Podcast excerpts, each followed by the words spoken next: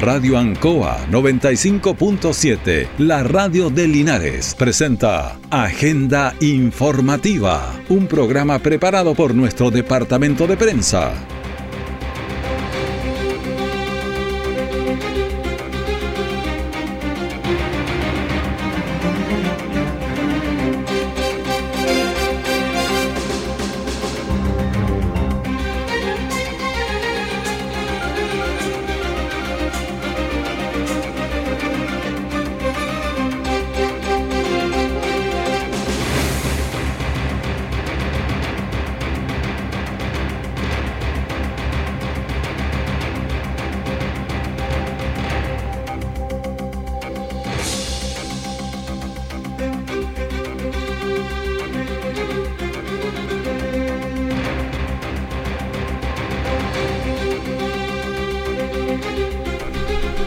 Muy buenos días, bienvenidos a Agenda Informativa de Radio Ancoa en este lunes 22 de agosto de 2022. De inmediato las informaciones de las últimas horas preparadas por nuestro departamento de prensa. Titulares para esta edición. Deporte Linares vence a Osorno por dos goles a cero en el primer partido de la liguilla de ascenso. Cereme de Salud se compromete a la campaña Lunes sin carne. Hoy es lunes. Emergencias de fin de semana. Bueno, hay un caso curioso, una colisión de dos motos en Prats con Colo Colo. Ambos quedaron heridos y derivados al hospital. El detalle de estas y otras informaciones ya viene.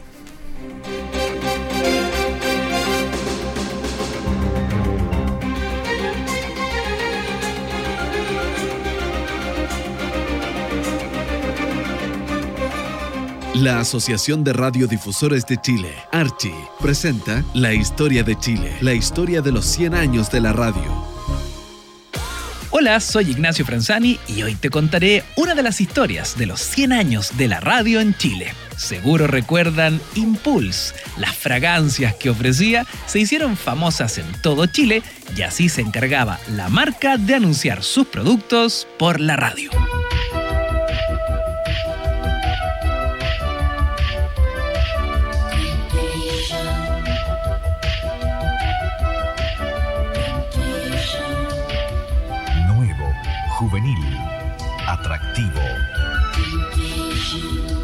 De Impulse. Solamente no te protege de un gran amor. Celebra con nosotros en archi.cl o en nuestras redes sociales arroba Somos Archi. Los 100 años de la radio son una presentación de la Asociación de Radiodifusores de Chile, Archi.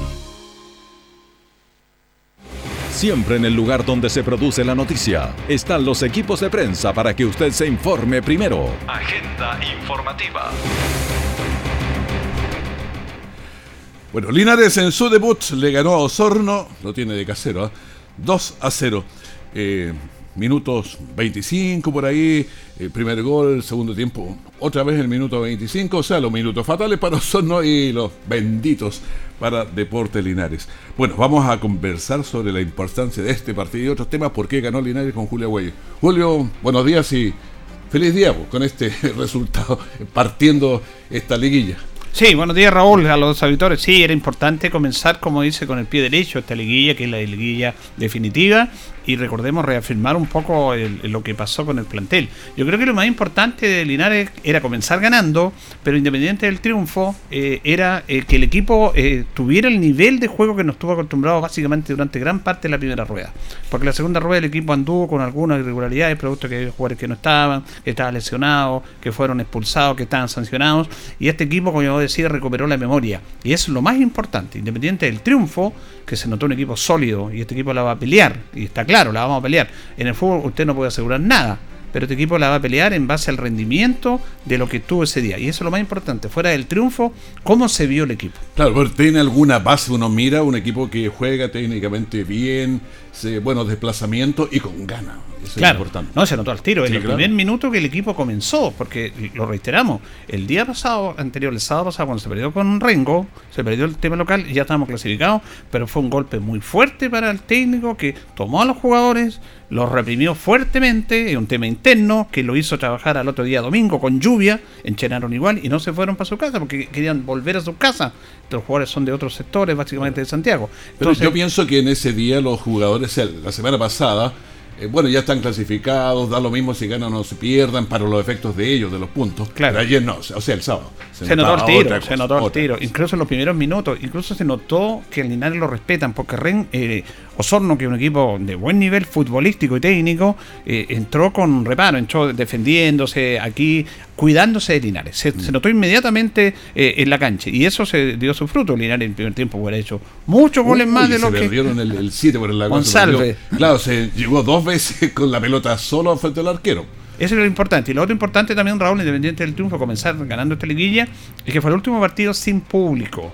¿Ah? Así Sí. que por lo tanto ya el próximo encuentro que con Municipal Santiago en dos semanas más se va a retomar, ojalá, una buena cantidad de público. Espero que todos esos fuegos artificiales que tiraron ayer no nos vayan a mandar de nuevo con otro Sí. castigo. po. No se puede hacer eso, pero bueno, ¿qué vamos a hacer? Porque ya nada Sí. contra la corriente ante eso. Claro, pero yo pensaba, ay, no nos vayan a castigar porque están los de la ANFA ahí Claro. tomando nota. Sí, no, y Linares está muy, muy mirado en todos lados. Así que eh, es complejo esa situación. Pero afortunadamente se empezó bien, se ganó. El equipo vuelve hoy día ya a las 10 de la mañana. Está enchenando nuevamente para el partido con Rengo, que se va a jugar el domingo. Ya. Rengo perdió con Unión Compañía ayer 1-0. A ver, entre las cosas que estaba mirando anoche, la Norte en 14 partidos, digamos, la, de la primera la primera parte, el Norte, eh, Ovalle sacó 34 y Colina sacó 29. O sea, para sacando, porque hay que sacar unos números parecidos en esta segunda. En la parte sur estuvimos con, con algo también medio parecido, 26, Linares y 22. Claro. Que el día Yo, siguiente. yo conversaba la semana pasada eso, Raúl, porque decía que Osorno, perdón, Ovalle venía fuerte porque eh, sacó más puntos. Pero yo decía que tiene que ver también que el grupo sur es mucho más parejo que el grupo norte. En el grupo norte se dio un resultado 5-0, 6-1, cosa que acá no, porque era más parejo el grupo. De hecho, Valle, que era el gran favorito, eh, fue a jugar con el Municipal Santiago y empató solamente. Sí, o sea, lo cual es eh, bueno. Claro, Los es bueno para nosotros, se punto ahí. puntos. Pero eso habla de que este grupo sur era mucho más complejo, más parejo que el grupo norte, por eso que el puntaje no fue tan alto como allá. Ah, yo estaba sacando la cuenta. Si uno ganó con 34, 26. O sea, si Linares llegara a 30 puntos en esta, está seguro. Y Sí. ya llevamos 10, el 10%. O si 3 puntos, Claro, el 10%. bueno, se dice entre 25 y 30 puntos. Sí, por ahí ya estaríamos Sí. bueno, pero yo dije 30 puntos sería la meta para estar seguro. Exacto. Ah, si se sacan más, 42 sería la campaña limpia, sacarse todos los puntos de locales y de visita.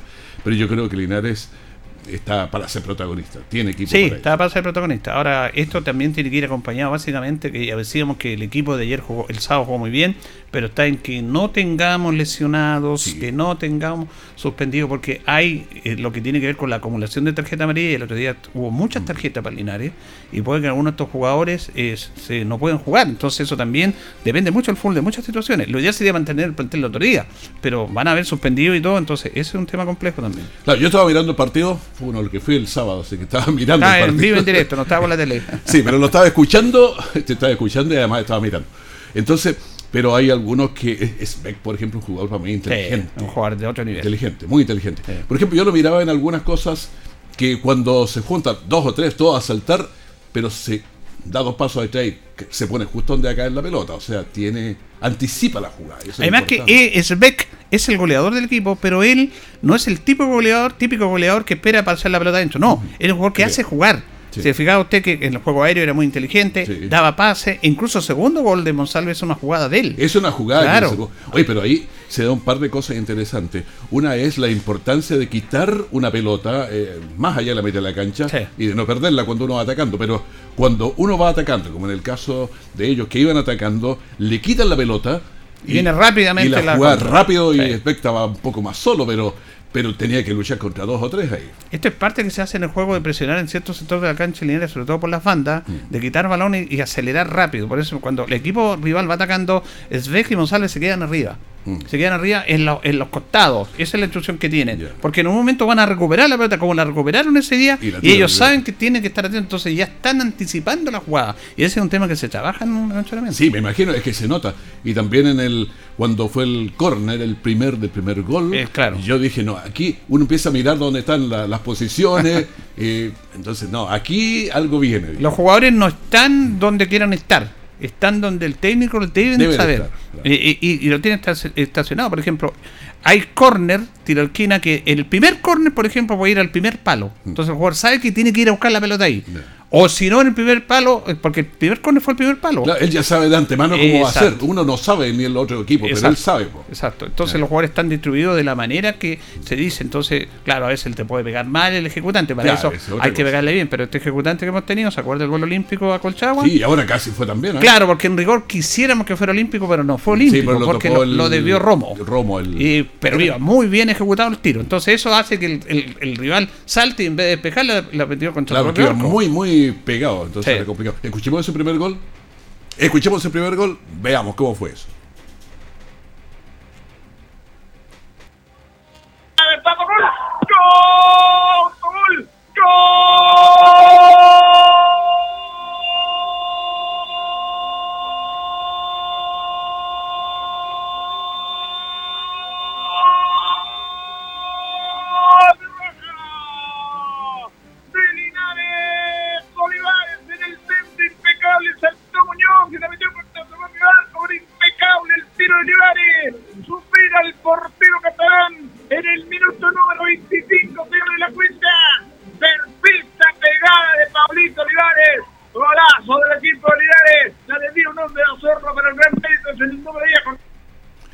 Si no la tomaba, iba para adentro igual. Sí, la igual, iba muy bien ejecutado el tiro. Muy, patea muy bien, ¿ah? Le pega muy bien. Es el que tiene todas las pelotas detenidas, pero del sector derecho, porque del sector izquierdo la hace otro jugador, la hace Bobadilla. Iban cambiando de acuerdo a los ángulos que tengan para, para pegarle. Cuando ataca Linares por el sector derecho, todos los tiros son de Olivares. Y cuando ataca Linares por el sector izquierdo, si hay cono, tiro libre, son de Bobadilla. Juegan Claro, como si con pierna cambiada. Claro, exactamente. No fue excelente, no dispara bien, tiene varias cosas. Y escuchemos el, el segundo. Bueno, ya estábamos bastante, no sé, poquito nerviosos porque el 1-0 El, el 1-0 no, siempre- no, no te asegura nada. Además que Linares puede haber hecho eh, eh, fácilmente el segundo gol. Entonces Monsalve, que se perdió dos goles solo frente al arquero, estaba con eso, con Yo eso. creo que estaba picado con eso. Estaba picado Sí. hasta que sale el, el- el gol del segundo. Sí, claro. Ya, vamos al segundo gol de Linares. La juega con Monsalve, Monsalve para B, entra B, se va por la derecha B, se quiere meter en el área, lo marca Ferrario, ahí está con dos en el camino, vamos a hacer lo que hace B, ¿qué es lo que inventa? Frena la marca, aguanta, engancha solito Monsalve, Monsalve, Monsalve, Monsalve, Monsalve, gol, gol, gol, gol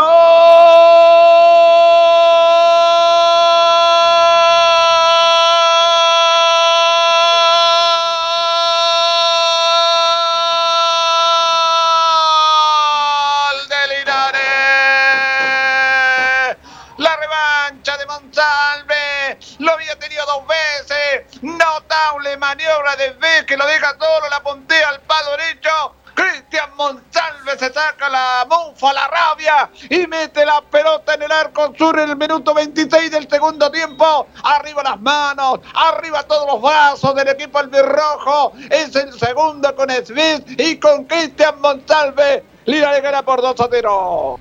Claro, estaba ya con la rabia contenida esos dos que se habían perdido enfrentando a la se notó en la celebración, porque la celebración como que se desahogó ahí con, con toda la moja, porque le- al jugador le queda eso, Raúl. claro. Le queda en la cabeza eso, y como decía usted, estábamos 1-0 nomás, y eso no significa nada. Sí, Entonces, es muy complejo, entonces con eso ya dio más tranquilidad. ¿En qué minuto viste que iba a ser gol ese? Porque, no sé, cuando ya salió, cuando iba la pelota, este gol yo estaba por ahí, está en esa grabación que nosotros estábamos grabando también con, con el celular. eh. Lo que pasa es que cuando, cuando recibe la pelota Svek en el área y cuando la recibe sin un jugador encima, puede pasar algo. Con la pelota dominada. claro. Porque él es muy inteligente, incluso él puede haber tirado y lo marcaban tres jugadores.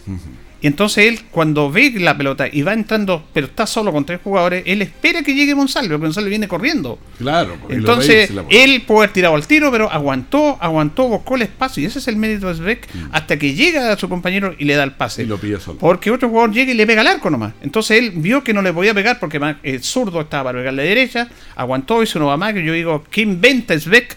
Y empezó a aguantar y le coloca la pelota. Por eso el, el autor intelectual de este gol es de Svek. Sí, exactamente. Bueno, partimos con tres puntos. Partimos bien, partimos ya bien. tenemos el 10% listo. Hay que seguir. De los 30 esa es la meta. ¿eh? Vamos a irle mirando. Bueno, Ahora, el lugar. hecho, claro, el hecho aquí de esto, como bien te saca la cuenta usted, pero lo fundamental en esto, y lo basó en la primera etapa, es ganar de local. Claro. Ganando usted todos los partidos locales, Llegamos sí, queda 21 muy, muy, puntos. muy bien claro, queda, pero muy bien posicionado. Afuera Pero- puede sacar un empate, todo, pero, Pero yo a Linares le pongo ficha afuera también. El equipo Sí, me gusta, sí. me gusta. me gusta. ahora jugamos con Rengo. Hay una revancha con Rengo, los jugadores saben esa revancha Hay también. una revanchita. Sí. Claro, si Rengo está relativamente cerca, así que no, no es que cambie el clima, ni cambie nada, así que podemos No. ir a hacer buen partido allá. Gracias, Julio. que Gracias, Raúl, que esté bien. Nos alegramos por este triunfo de Linares. La Asociación de Radiodifusores de Chile, Archi, presenta La Historia de Chile, la historia de los 100 años de la radio. Hola, soy Osvaldo Solorza y hoy te contaré una de las historias de los 100 años de la radio en Chile. ¿Se acuerdan de los chicles Freshen Up? Ese chicle que tenía un centro líquido, así era su comercial en la radio.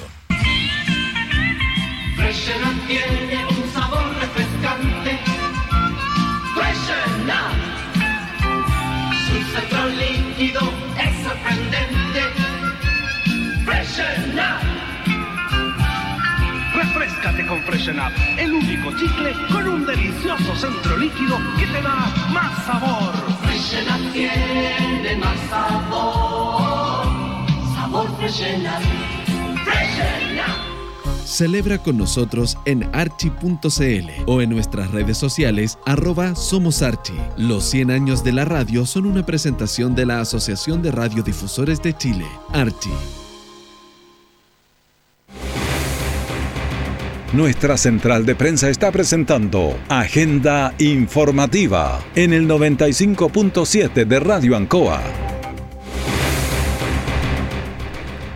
Los desastres mundiales son cada día más frecuentes. Los niños y jóvenes están recibiendo un mundo dañado. Hay que revertir la situación.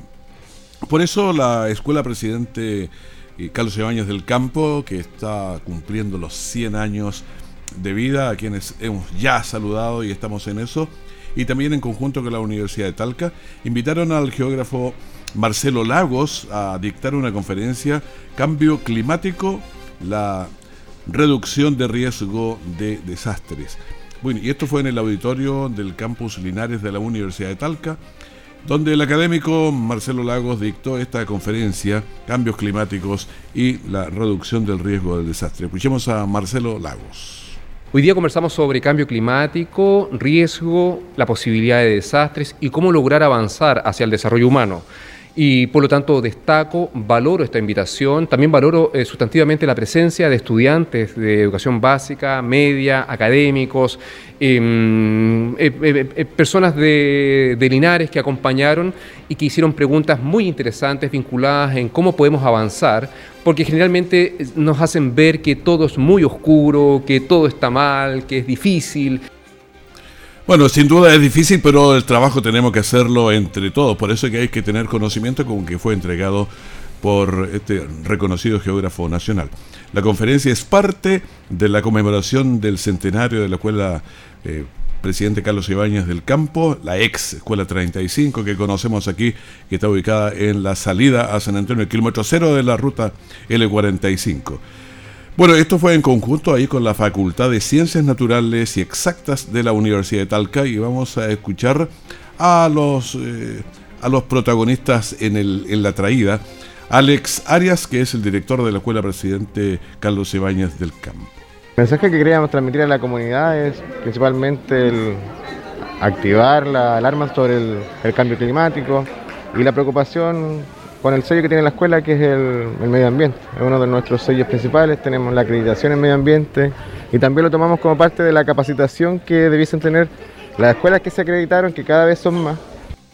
Cuando uno mira lo que está pasando en Europa, los ríos han aparecido, recordemos, barcos de la Segunda Guerra Mundial. Esto significa que el nivel de las aguas está muy bajo, mensajes de 1400 y tanto, estas piedras grabadas, entonces hay un tema que está preocupante en el mundo. Y escuchemos a Paola Ramírez, que es la directora de la Facultad de Ciencias Naturales y Exactas de la Universidad de Talca.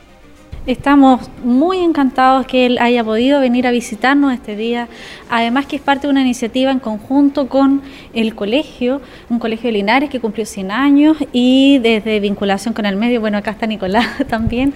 Eh, así que eh, es cuando uno dice que bueno que se alinearon todas estas estrellas para poder estar acá junto a nosotros. Así que estamos muy, muy contentos de todo lo que nos invitó a conversar, a conversar en el cambio climático. Los niños y jóvenes reciben un ambiente deteriorado y deben trabajar urgente para mejorarlo y el trabajo debe ser de todos, por eso es importante la participación en estas conferencias. Felipe González, estudiante del Liceo Politécnico, señaló. No, me parece muy interesante la carrera de él y claro que nos informó harto por lo menos de datos que yo no sabía. Y también vamos a escuchar a Joaquín Barros, estudiantes de, de la Escuela Carlos Ibáñez del Campo. Supe explicar de una manera diferente y una enfocación muy especial al cambio climático y yo lo recibí el mensaje de una manera buena y me gustó la charla, estuvo súper entretenida.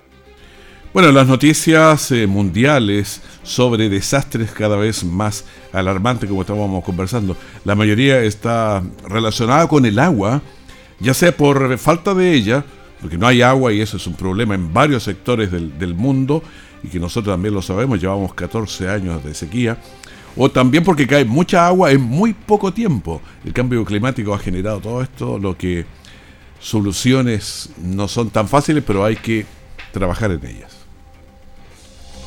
La Asociación de Radiodifusores de Chile, Archi, presenta La Historia de Chile, la historia de los 100 años de la radio.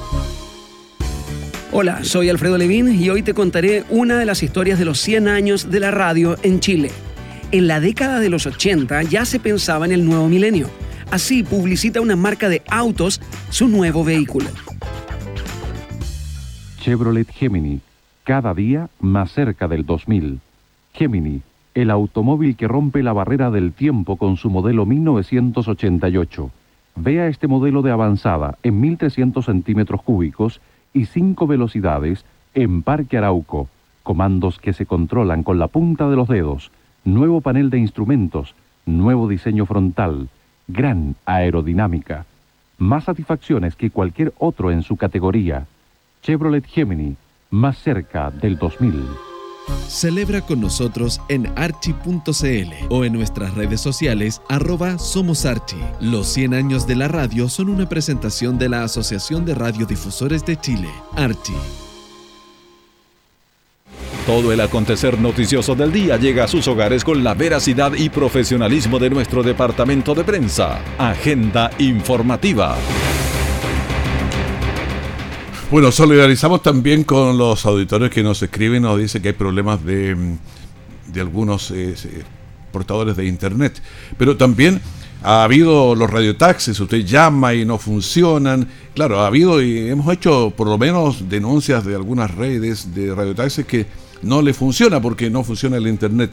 Nosotros aquí tenemos cuatro proveedores de internet para evitar esto. Igual nos afecta porque de pronto están fallando todo. Entonces es un problema grande. Hay cortes, eh, gente que se roba las líneas. Hay un problema que, que complica bastante.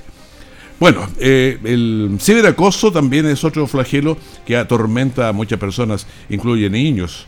Esto porque personas crean perfiles falsos y desde ese anonimato se dedican a decir todo lo que pueda desprestigiar a otros. Este fenómeno llega a los colegios y para un niño es terrible y por eso hay que ponerle freno.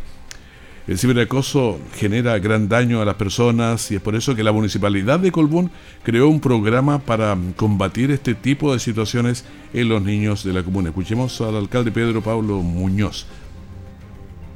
Hoy nosotros en nuestra comuna hemos hecho un lanzamiento de ciberacoso, donde queremos decirle a nuestros niños y nuestras niñas de nuestros colegios que eso es malo, que no es bueno. No es bueno burlarse de los demás compañeros.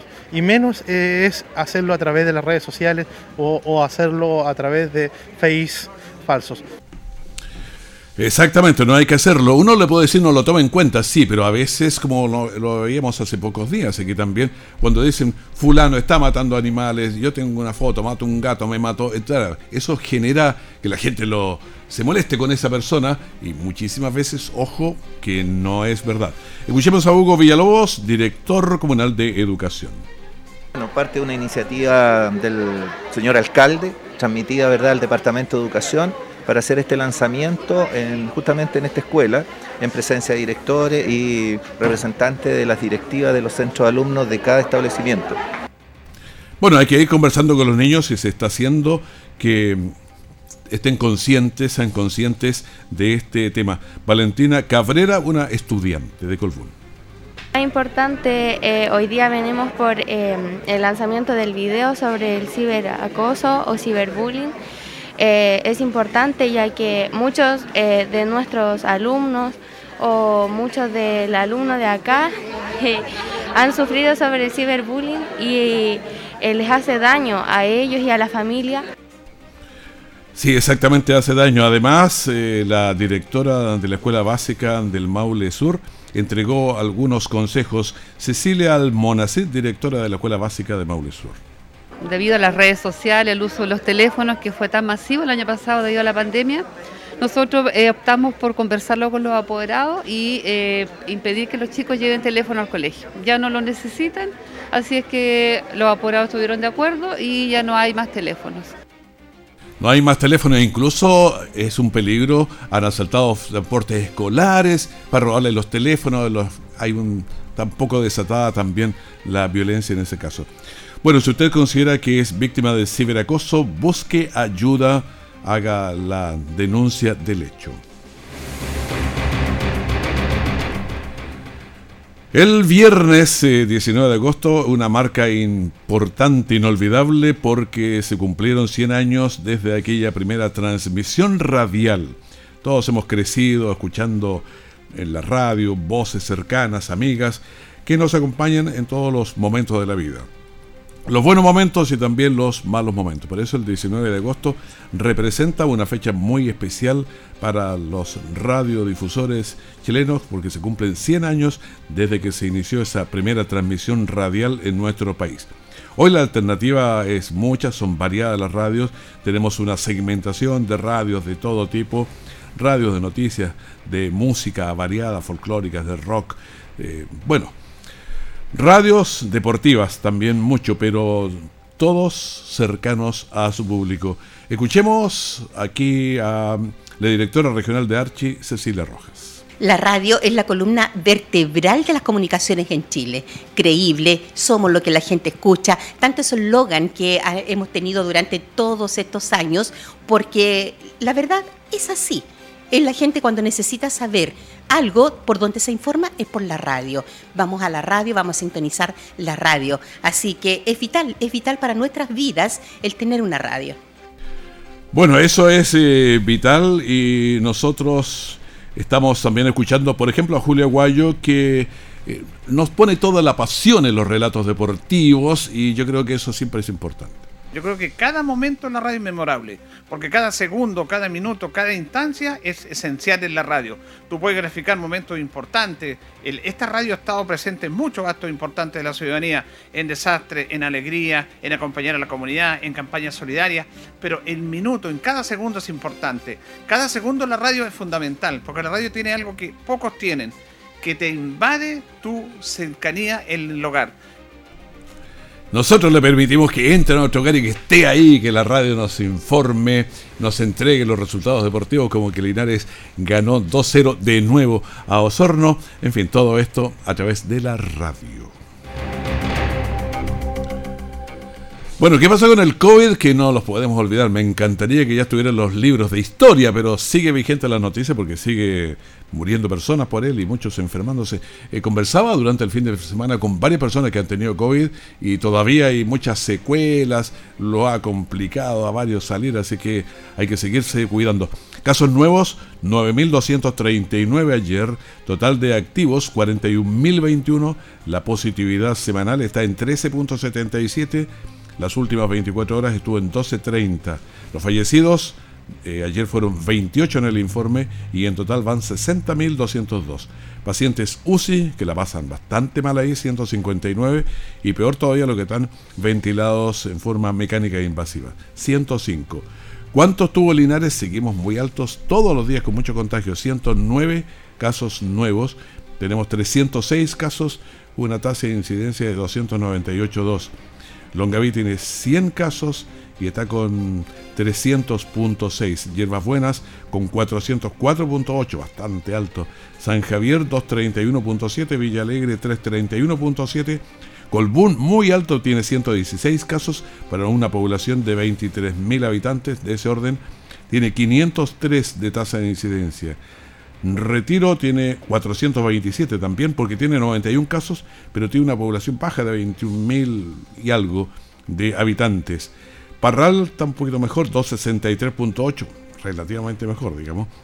Bueno, esas están las ocho comunas nuestras que pasa la mirada general nomás a Curicó, tiene 318, 3 Talca, que tiene 941 casos, pero como tiene una población alta de 200, casi 240 mil habitantes, tiene una tasa de incidencia de 392.5 y Cauquenes con 218.9. En la región del Maule tiene 3.934, casi los 4.000. Y tenemos una tasa de 341.2 y tuvimos ayer 951 casos. Así, uy, las 9 con 32 minutos casi despedimos agenda informativa, primer bloque de la gran mañana de Ancoa. Manténgase en sintonía. Ya viene la gran mañana de Ancoa con música y con compañía para todos ustedes. Que estén muy bien.